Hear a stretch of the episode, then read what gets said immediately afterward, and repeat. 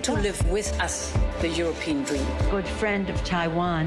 Europe 1, bonjour. Votre revue de presse internationale, nous sommes d'abord en Argentine. Bonjour Flora Genoux. Bonjour. À la une de la presse du pays aujourd'hui. Le départ de Lionel Messi du PSG pour l'Inter Miami aux États-Unis. Une surprise, le remous suscité par cette annonce est absolu, estime la chaîne de télévision TNE, alors que le septuple Ballon d'Or était plutôt pressenti pour l'Arabie Saoudite ou le Barça, son précédent club en Espagne. Pour le journal sportif Olé, une fois l'accord totalement scellé, ce sera un jeu gagnant-gagnant. Le club de Miami donne un coup de fouet à sa marque et finit par installer le football américain à l'international. Et pour Léo, comme l'appellent les Argentins, il s'agit de vivre dans une ville qui lui avec une bonne ambiance, où ses enfants et sa femme peuvent se sentir heureux. La famille, avant tout, renchérit le journal Clarín qui salue une pirouette inattendue et devise dans un éditorial. Certes, l'Inter Miami n'est pas le paradis du football, mais ce n'est pas une retraite de luxe anticipée non plus pour l'Argentin. Le club ne doit pas être sous-estimé. Cette expérience dépend de ce que Messi en fait, conclut le quotidien. Nous sommes maintenant aux États-Unis avec vous, Aviva Fried. Qu'est-ce qui occupe la presse américaine? Alors, c'est la mort de Pat Robertson qui fait les titres des journaux américains.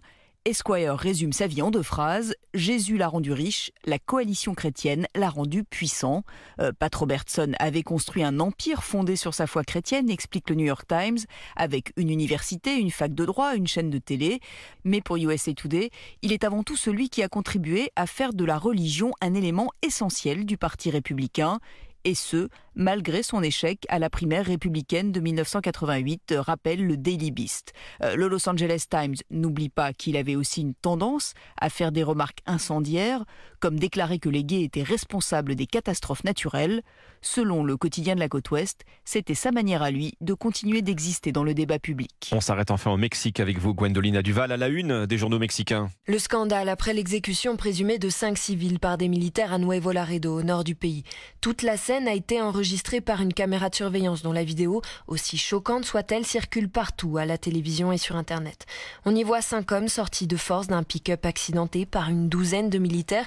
Les soldats désarment les civils, les passent à tabac, puis les alignent contre un mur. Certains ont les yeux bandés et les poings menottés, décrypte El País. Le média Infobae explique qu'après avoir tiré sur les hommes, les militaires ont altéré la scène de crime en installant des armes auprès des corps et en ôtant leurs entraves. Cette bavure militaire n'est pas la première au Mexique, mais là, les preuves sont accablantes. Selon le journal Proceso, le président mexicain a admis qu'il s'agissait d'une exécution extrajudiciaire. Il assure que son gouvernement ne veut pas laisser passer cela et qu'une enquête est en cours. Merci Gwendolina Duval, 6h54, vous êtes sur Europe 1, très bon réveil.